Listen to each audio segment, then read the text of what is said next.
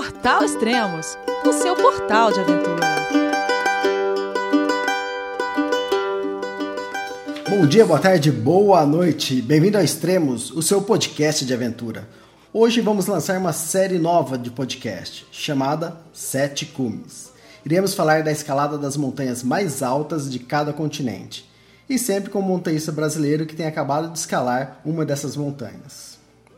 Os Sete Cumes são as montanhas mais altas de cada continente, e dividido aqui é, o primeiro o Everest, que fica na Ásia, a Concagua, na América do Sul, Denali, América do Norte, Kilimanjaro, na África, o Elbrus, na Europa, o Vinson, na Antártica e o Carsten, na Oceania. Então vamos falar com a Thaís Pegoraro, colunista do Extremos e que está com um projeto ambicioso para os Sete Cumes. Olá, Thaís, tudo bom? Boa noite, Elias. Boa, é, noite. boa noite, pessoal. Que, obrigado pela oportunidade de estar falando com vocês hoje. Ah, legal. É, onde você está no momento? No momento eu estou num quarto de hostel em Mendoza, na Argentina. É, pronta para começar a empreitada de tentar escalar o Aconcagua a partir de amanhã, dia 6 de janeiro. Ah, legal. Isso, você está em Mendonça para tentar o Aconcagua e você acabou de escalar o Vinhos, é isso? Acabei de voltar da Antártica, eu estava na Antártica até antes de ontem, e voei para o Chile ontem, para Punta Arenas, que é a última cidade nos confins do mundo, perto da Terra do Fogo, e consegui chegar em Mendoza hoje, sendo que o meu grupo com quem eu vou tentar a Concagua já já está na montanha, no, no segundo dia, indo para o terceiro dia de caminhada hoje. Ah, legal. Mas você está até que um pouco aclimatado ou não? Com, devido ao vinho? É, o Vinson, a gente conseguiu chegar no ponto mais alto dele, é, é, próximo dos 5 mil metros, no dia 28, uh, ah, faz menos de uma semana, então eu acho que ainda ainda estou me beneficiando do, dos resquícios da aclimatação, mas não sei por quanto tempo isso dura, então quero chegar na Concagua logo para aproveitar ainda esse restinho de aclimatação, se é que eu posso falar isso. Ah, legal. Bom, o tema desse podcast vai ser o Vinson, né? Mas antes, é, se apresenta para o nosso público, conhecer um pouco mais sobre você, fala quem é você, de onde você é, quantos anos tem, a profissão e há quanto tempo escala. Ok, então sou, sou bauruense, sou do interior de São Paulo, uh, tenho 37 anos, moro no Rio de Janeiro há 5 anos agora e tenho, é, sou coach de executivos e de empresas e escalo desde março de 2014, quando eu fiz meu curso de montanhismo no Rio de Janeiro. Hum, é bem recente isso, então. É recente, é recente, vai fazer dois anos agora. É, o primeiro curso de escalada em gelo eu fiz em junho de 2014 na Bolívia. Me apaixonei pela alta montanha e desde então venho vivendo sucessivos aprendizados e experiências com essas montanhas pelos continentes. Ah, legal. Então fala um pouco sobre o seu projeto, que eu já ouvi falar, é bem ambicioso, o seu projeto dos Sete Cumes. Como que é? Meu projeto Sete Cumes surgiu com o resgate de um sonho de infância, de um dia ir até o Everest. Uh, surgiu é, no meio do processo de coaching que eu tive que me submeter para conseguir me tornar coach. E aí eu pensei por que não é, usar essa plataforma dos, dos sete cumes é, para viver congruência, para aprender as disciplinas, as, as competências, as habilidades na montanha e levar isso para os meus clientes, para os meus processos de coaching, para as empresas, é, para que então é, elas possam também se desafiar chegar mais longe, a enfrentar seus medos e trabalhar as competências que querem no dia a dia, na prática. Ah, legal. É, eu acho que o sonho de muitos montanhistas é escalar o Everest, né? É interessante que de um tempo para cá eu, vejo muita gente que não, não falando de Everest, como você, né? É, o sonho é sete cumes, não é mais só o Everest. O Everest até engloba, mas é escalar é, as outras montanhas. Isso, qual, qual é exatamente o motivo? É, já é uma preparação para o Everest? É, o, o que, que, é isso, exatamente? Eu acho que é, vou falar no meu caso, Elias. Uhum. É, acho que o Everest ele acaba sendo a consequência de um grande trabalho. Uhum. Um grande trabalho que envolve preparo físico, recurso financeiro, planejamento, é, trabalho em equipe, muita gente envolvida no meu projeto, de médico, fisiologista, é, equipe de tenda é, de tenda de ar rarefeito. Quer dizer, eu fui encontrando pessoas no caminho que se apaixonaram pelo projeto e resolveram apoiar é, para extrair conhecimento. Então, dizer que é, é, só pelo sonho de escalar o Everest se tornou pequeno, né? Uhum. Eu acho que o projeto todo é um grande projeto de aprendizado para uma porção de gente que tem como consequência experimentar escalar o Everest. Eu acho que fazer o Everest, como todo mundo diz, é, é um clichê errado. Eu acho que a gente experimenta tenta e se a montanha permitir a gente consegue. Então é isso que eu tenho na minha cabeça hoje. Ah. Meu projeto é de experiências conjuntas, né? Não é, é só de alcançar cume. E o Everest vai ser sua última montanha? Como que é? O Everest é a penúltima, na verdade, por conta só da temporada. Eu, eu saio da Concagua e vou para o Everest é, no finzinho de março. E aí o Karsten seria, então, a montanha final é, desse projeto, mais ou menos em meados de agosto. Tá. É uma coisa acho que você ainda não citou, mas que eu acho que um, um dos destaques aqui é que seu projeto é escalar os sete cumes em 12 meses, é isso? É, 12 meses. Se tudo der certo, entre começar o McKinley em junho e terminar é, é, o Carstens no final de junho, a gente vai ter completado em 12 ou 13 meses a finalização do projeto. Se tudo der certo, porque as últimas experiências aí, principalmente o Vinson, me mostrou que é, não basta a gente querer, não basta a gente ter feito um bom trabalho a montanha precisa querer também ajudar, né? Com clima favorável, com vento favorável. É, então, acho que vai ser uma, uma colher de uma, uma cancha aí para a gente começar a falar dessa montanha, que foi a mais curta, mas que com certeza foi a mais intensa e a que mais trouxe conhecimento específico de alta montanha de, e de escalada em gelo. Ah, legal. E quais as montanhas dos sete cumes que você já escalou? Escalei no final de junho o Denali, é, no Alasca, uh, o Elbrus e o Kilimanjaro uh, em agosto, o Vinson agora em dezembro e estou aqui em Mendoza para começar a Concagua amanhã. Ah, legal. Oh, das pessoas que já escalaram os sete cumes, né, vou, vou citar só dois aqui. O Nick Levix, que ele completou e o sete cumes acho que foi em 98, ele escalou em praticamente três anos os sete cumes. O Manel Morgado, que seria o oposto, né? Ele levou quase que 20 anos para escalar os sete cumes. E é interessante, o seu projeto realmente é bem ambicioso, 12 meses. E é como você falou, né? Tudo depende da montanha, essa montanha possibilitar a escalada, né? É, é ambicioso, no, ambicioso nesse sentido, né? Tem que haver uma conjunção de fatores, de variáveis muito é, extremas, muito diversas, para que então eu possa completar esse projeto. Por isso que não, não depende só de mim, vamos ver o que, que acontece. ah, legal. É... Tá, eu vou ler aqui um, um trecho que eu tirei do de um post seu, aí você pode comentar sobre isso também. Antes de começar tá já a falar do, do Vinson. Ou já pode emendar e já começar a falar do Vinson. É, aspas. Muitas histórias e aprendizados para a vida, mas compartilho hoje o principal. Somos mais fortes e capazes do que imaginamos. Nossa capacidade de adaptação é magnífica e usamos pouco essa habilidade. O potencial surge quando damos um passo maior que a perna e de repente nos vemos capazes de chegar do outro lado que em 2016 ousemos mais e que esses passos maiores se tornem a versão melhorada de nós mesmos. Isso aí é Foi... resultado do Vinson? Isso é resultado do Vinson. Todos os meus posts, é, as, a, eles, eles são escritos na viagem, às vezes no próprio dia em que, em que tudo acontece, então muitas vezes carregado ainda de, de bastante emoção e bastante intensidade, né?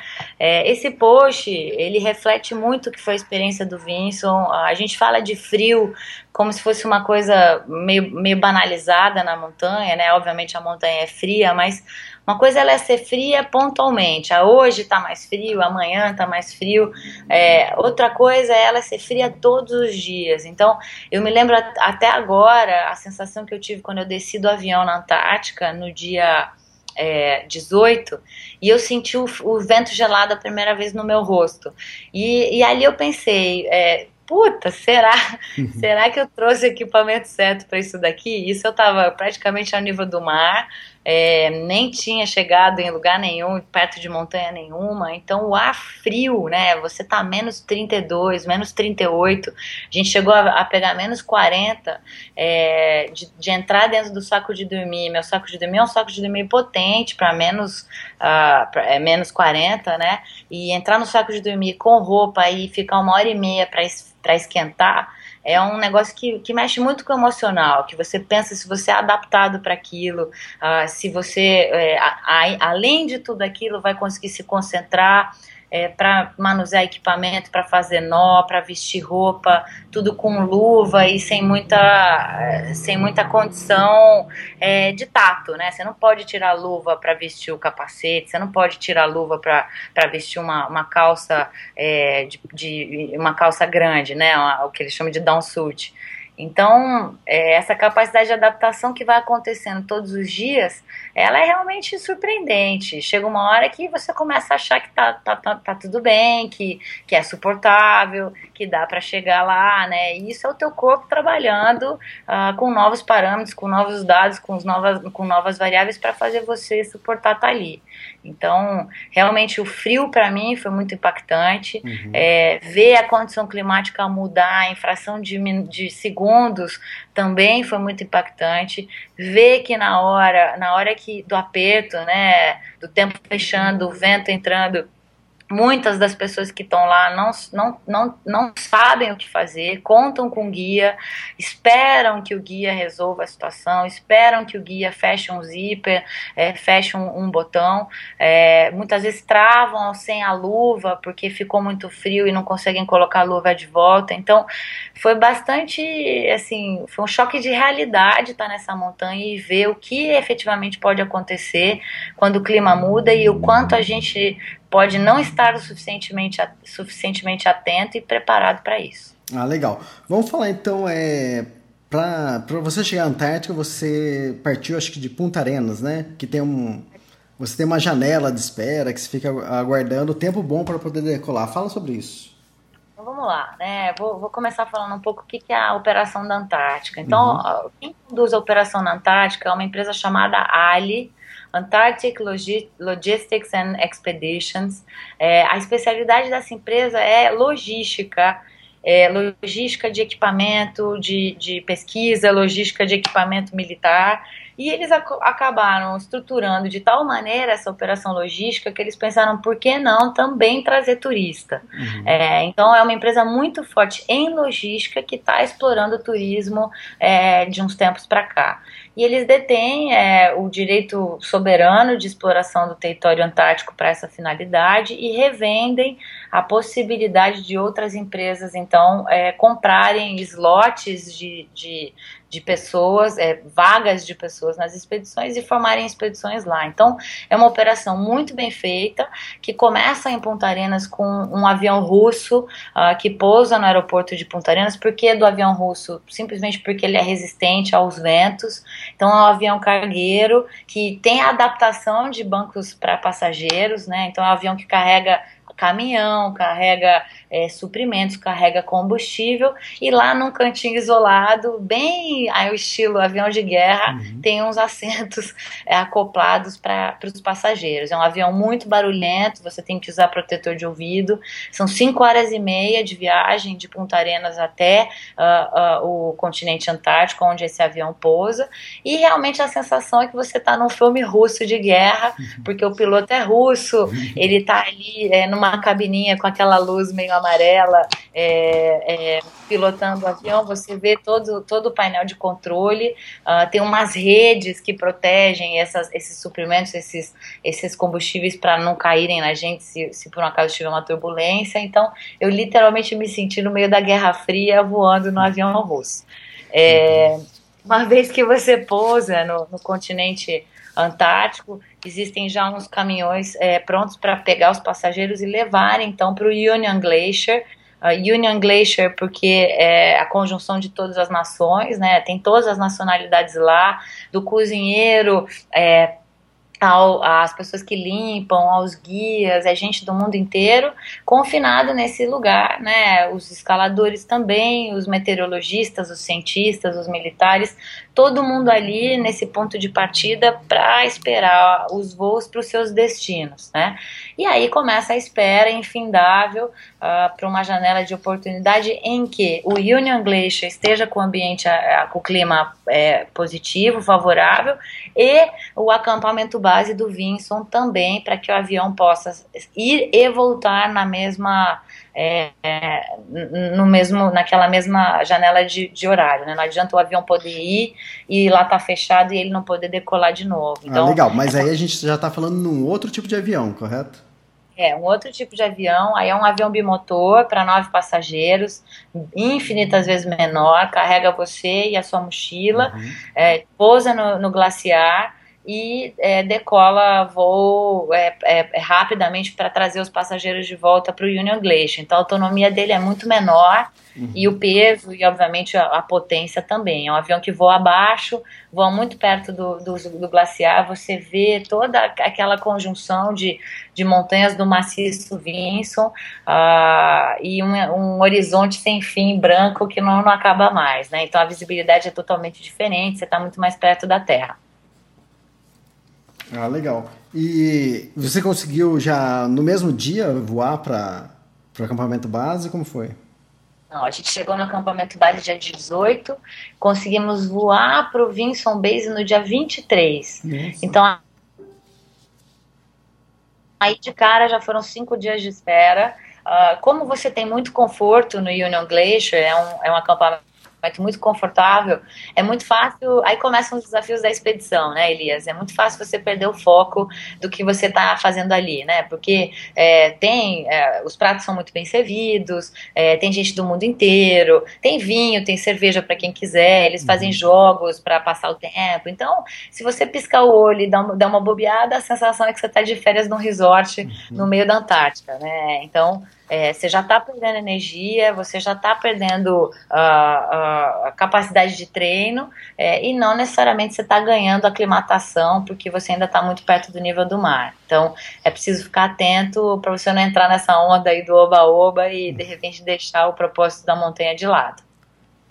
Legal. E depois, então, depois, é, no dia 22, dia 23 de dezembro, você partiu para o para o acampamento base, foi isso? Dia 23 de dezembro a gente conseguiu uma janela para voar. Existiam, existiam expedições no Vinson Base desde o dia 2 de dezembro, uhum. esperando tá? Ah, então, é, nunca vou esquecer, né, o nosso teco-teco pousando, as pessoas pulando e batendo palma de alegria, porque esse acampamento Vinson Base ainda é um acampamento bom, mas já não tem é, banheiro, já não tem chuveiro, é, então essa, essas pessoas estavam realmente ali confinadas num ambiente muito, num espaço muito pequeno de uma tenda de convivência, e esperando já muitos dias sem terem feito cume. Eles não tinham conseguido fazer o cume por falta de condição climática. Ah, legal. Só para situar o pessoal, o base camp do Vinzo fica a 2.133 metros e o cume do Vinzo a 4.892 metros. Aí, Exatamente. fala sobre a partir desse momento que vocês desembarcaram. Partir desse momento, a gente desembarcou, a gente já tinha jantado no, no Union Glacier, então foi todo mundo, cada um para sua barraca, dormir, para acordar cedo e já começar a caminhar. Uma vez que você está no Union Bay, no Vinson Base, você não precisa mais esperar a janela é, climática para caminhar. Você não depende mais de transporte, né? Aí começa, você começa a puxar o, os trenós e realmente só contar com o teu esforço físico. Então, o que a gente fez foi no dia é, no dia 25, né, o dia de Natal, a gente puxou os trenós com, com os nossos equipamentos, com a nossa comida, até o que eles chamam de low camp. O low camp fica a uma distância de 9 quilômetros do Vinson Base, um desnível muito baixo, né? Você vai ali para 2,700, 2,800 mais ou menos. Uh, e aí a gente fez a nossa, nossa comida e dormiu. Essa noite foi a noite mais fria da minha vida, de longe. Olha que bateu Alasca, bateu Rússia. É, a gente me, me, chegou a medir menos 48 graus, Nossa. com vento é, próximo de 20 nós. É, então foi uma noite que os russos que estavam na barraca do lado estavam batendo o dente, né? E o uhum. russo acostumado ali com o vento da Sibéria, a brasileira aqui quase não segurou a onda, viu?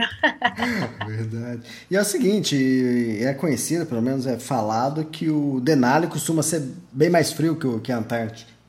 É, na verdade, eu fui, eu fui investigar isso, né? Por que, que o Denali é conhecido como a montanha mais fria do mundo?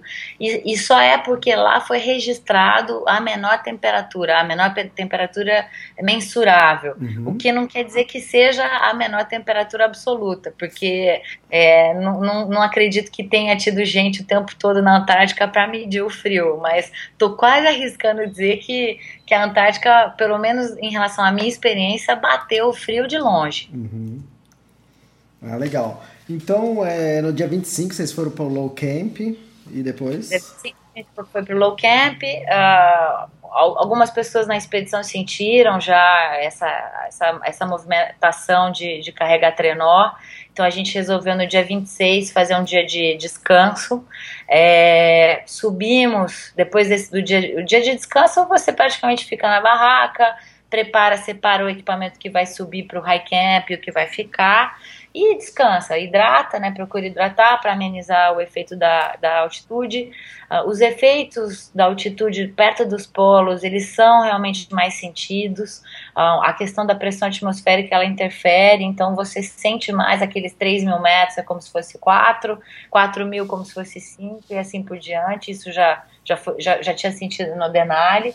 E aí, no dia 26, a gente fez a nossa movimentação para o High Camp. Uhum. Qual foi o desafio desse dia, Elias? Apesar de você só ter 2 quilômetros para percorrer, uh, 1.200 metros desses 2 quilômetros, ou seja, 1,2 quilômetros é de corda fixa uh, com ascensão com Jumar é, numa, numa inclinação de 60 graus mais ou menos, que é uma inclinação considerável. Então, percorrer aquele um quilômetro e meio com luva grande, segurando o jumar, e a luva enrosca no jumar, e a mochila pesa, e você desliza para trás, porque o gelo ele não é totalmente, ele tá, como nevou muito e a neve é algo meio inédito na Antártica, então o gelo estava muito fofo para o crampon aderir bastante, né? Então a gente, esse dia foi bastante desafiador também, mas é, a gente chegou então também no final do dia, do dia 27 no, no High Camp.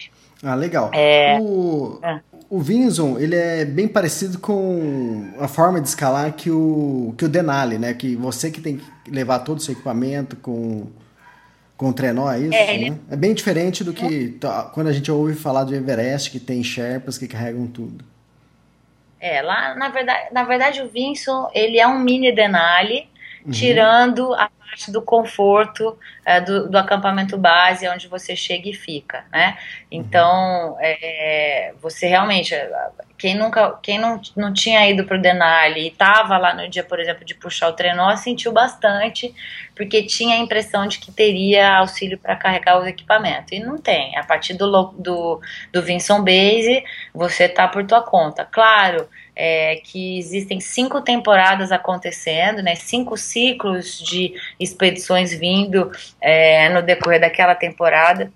Então, cada expedição vai deixando um pouco de, de equipamento, é, de, de, suprimentos, um pouco de é, combustível. Então, as, os últimos ciclos de expedição, que eles chamam de V1, V2, V3, V4 e V5, o V4 e V5 se beneficiam mais porque acabam tendo acesso a mais coisas lá em cima e não precisam carregar tudo. Mas o primeiro ciclo, que é o V1, que é o Vinson One, é, os caras têm que levar tudo para cima mesmo e, e se preparar para ficarem presos é, mais do que o esperado.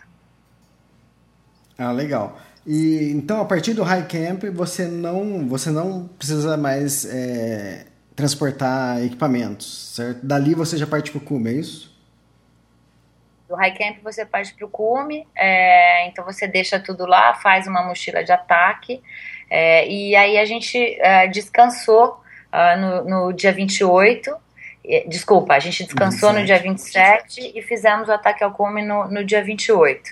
É, o nosso ataque ao cume, Elias, ele começou com a seguinte frase, né? A guia me falando: vamos andar por uma hora e vamos ver o que acontece, porque o tempo estava muito ruim, estava fechado, é, muito vento é, e a gente não, não, não tinha boas previsões para os dias seguintes. Né, o forecast não apontava uma próxima janela é, favorável, então a gente resolveu experimentar naquele dia mesmo. É, e assim fizemos, fomos andando a cada hora, parávamos e, e mandávamos um rádio para checar a condição climática. E, e até a, a, 25 metros do cume, a gente não sabia se ia conseguir ou não é, completar essa, esse dia, né? Então, é, até, foram oito horas de caminhada até a gente chegar, de, de, escalada até a gente chegar ao cume. 25 metros antes, é, a guia pediu para todo mundo vestir o equipamento mais, mais o maior, a calça maior é, porque a condição continuava muito ruim, o vento estava muito ruim, e, e ali ela chegou a mandar duas pessoas descerem, é, uhum. que não estavam com, com tanta condição de seguir, é, preocupada ainda com a variável do clima, né? É, e surpreendentemente, 15 minutos depois, o vento parou e, que parou, né? Diminuiu significativamente para 12 nós e a gente conseguiu então caminhar até o cume, tirar uma foto. Uh, eu acho que o meu cume durou não mais do que 40 segundos e Nossa. já partir para a descida é, para a gente não ficar preso ali numa condição pior e, e de repente numa situa situação mais arriscada. É, para você ver como no decorrer de oito horas foram várias as, as, as, as é, as, os rádios que a gente recebeu de condição climática diferente e fazendo a gente tomar decisão o tempo todo de prosseguir ou parar ou voltar, né? É, então isso realmente foi desafiador mental, mental e emocionalmente, porque você está caminhando, você está se desgastando e você não necessariamente sabe se você vai ter a oportunidade de terminar. Ah, legal. E normalmente numa expedição dessa você tem a data de chegada e de, de partida, né? Porque o, o avião vem buscar, né? Então, e vocês, caso não desse cume nesse dia, no dia 28, vocês teriam outra oportunidade?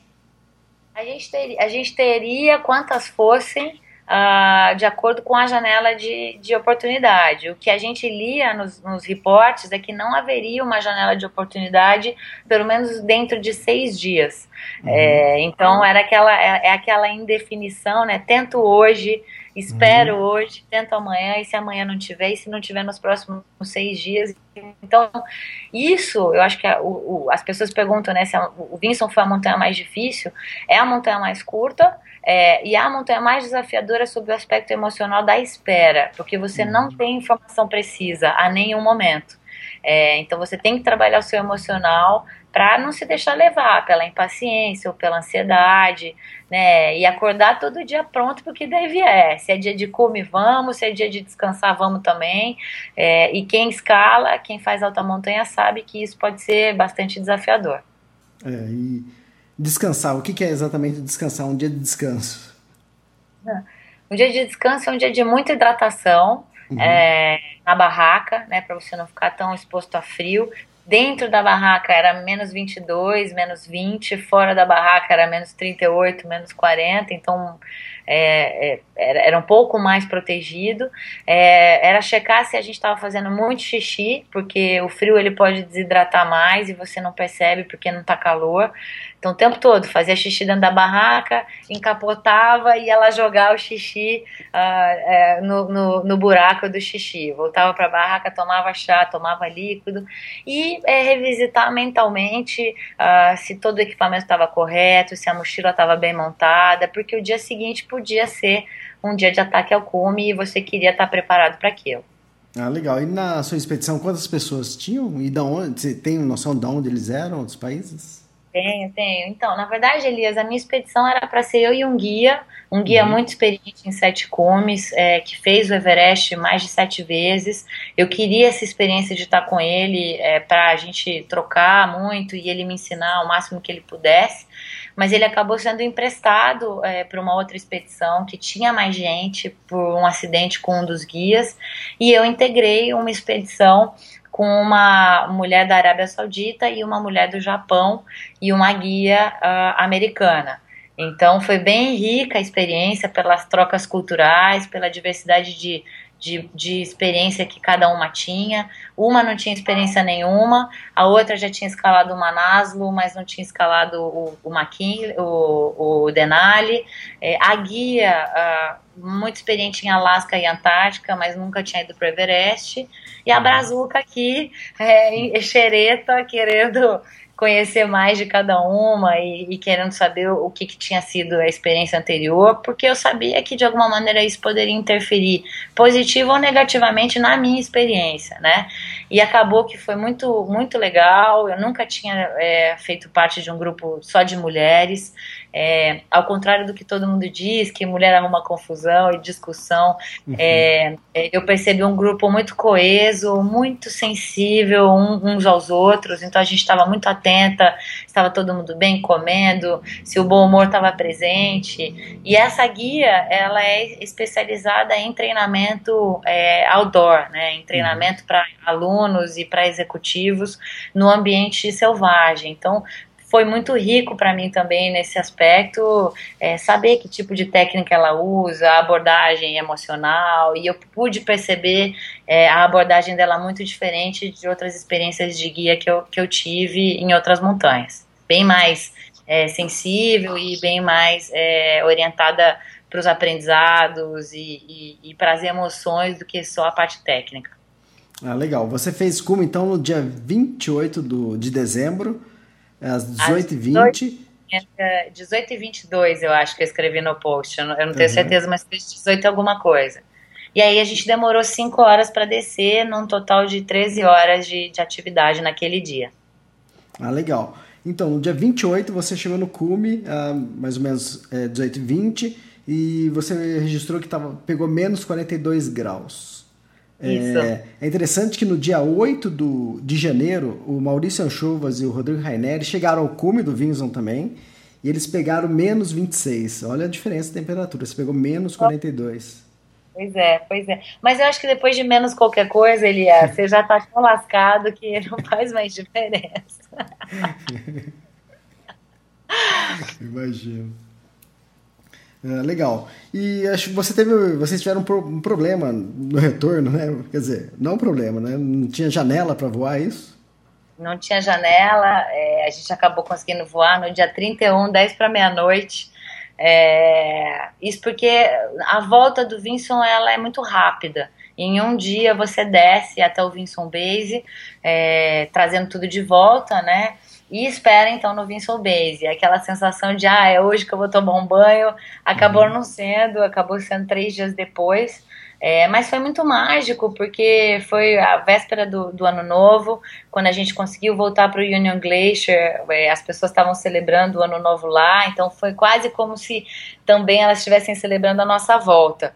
E, e, passar Natal na, na montanha, Ano Novo na montanha, é, você começa a entender que tá tudo dentro de você, né? A emoção que você quer sentir, as memórias que você quer resgatar, o estado de espírito que você quer manter. Então, tudo é possível controlar dentro da nossa cabeça, mesmo sendo um momento em que todo mundo, pelo menos dos brasileiros, é, tem vontade de estar com a família e com as pessoas que ama.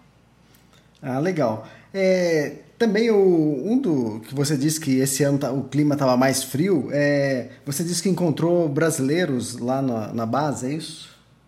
Encontrei dois cientistas brasileiros que vêm estudando o fenômeno do El Ninho por, por uma universidade é, brasileira. Uh, eles foram muito enfáticos, né? Eu encontrei com eles no dia que eu que eu estava voando é, para o Vinson Base, então me assustou um pouco. Foi esclarecedor, mas me assustou. Eles foram muito enfáticos em dizer que foi a pior temporada dos últimos 45 anos. Uh, que ver a neve, ver nevar no continente antártico é algo muito raro, porque você tem que ter uma porção de variáveis combinadas para isso acontecer, é, e tudo isso se deve em função do fenômeno do El Ninho que está descontrolando é, os continentes e, e, e que está dando a imprevisibilidade da condição climática que a gente viu lá. Então, para você ter uma ideia, a condição, o, o, forecast dos caras era de duas em duas horas, às vezes de hora em hora, de tanto que mudava e de tão rápido que mudava a previsão obtida no reporte anterior. Ah, legal. Bom, e depois disso você veio para Torres Paine e agora já está emendando outra expedição. É, na verdade, é, pelas nossas contas, eu ia ter voltado ao Brasil no dia 30, ia ter passado o ano novo em casa, descansando, refazendo a mala, e ia me integrar à expedição da Concagua no dia 3, né? Então, é, com algum, alguma, algum descanso e alguma janela para poder me planejar melhor. E acabou não acontecendo, é, eu consegui é, eu consegui que uma pessoa trouxesse para Mendoza uma parte do equipamento que estava no Brasil, vou juntar com uma parte do equipamento que eu tinha na Antártica e, e vamos embora, vamos ver o que, que dá esse, esse Aconcagua agora em janeiro. Ah, legal. Você está indo com a Great Six, né, com o Carlos Santalena, é isso? Carlos Santaleno, Eduardo, Sato e Areta já estão com o um grupo uh, no, no, no, segundo dia de caminhada, que é Pampa Las Lenhas, desculpa, que é Casa de Pedra. Amanhã eles caminham de Casa de Pedra para Plaza Argentina é, e eu vou tentar alcançá-los em Plaza Argentina amanhã é, para a gente fazer um dia de descanso e depois começar a subir para os Campos Altos. É, vamos ver o que, que acontece. Tem uma logística imaginada amanhã que pode ser com mulas ou pode ser com um helicóptero. Uh, o helicóptero seria a única forma, talvez, de, de me dar esses três dias é, para estar tá com eles. É, e é preciso também o clima cooperar para eu poder encontrar esse grupo é, no acampamento base amanhã. Ah, legal. Então tá bom, é, Thaís. É, sucesso nessa nova empreitada, nesse, nessa nova montanha do, do Sete Cumes, a Concagua, e espero que tudo corra bem. E também já é um tema para um próximo podcast também. Certamente, a partir do dia 21 eu devo estar de volta e espero então já poder compartilhar as histórias dessa nova montanha com vocês. Ah, legal. Então, obrigado, Thaís, e até a próxima. Obrigada, Elias. Um grande abraço, um grande abraço para todos. Abraço, até mais. Tchau, tchau.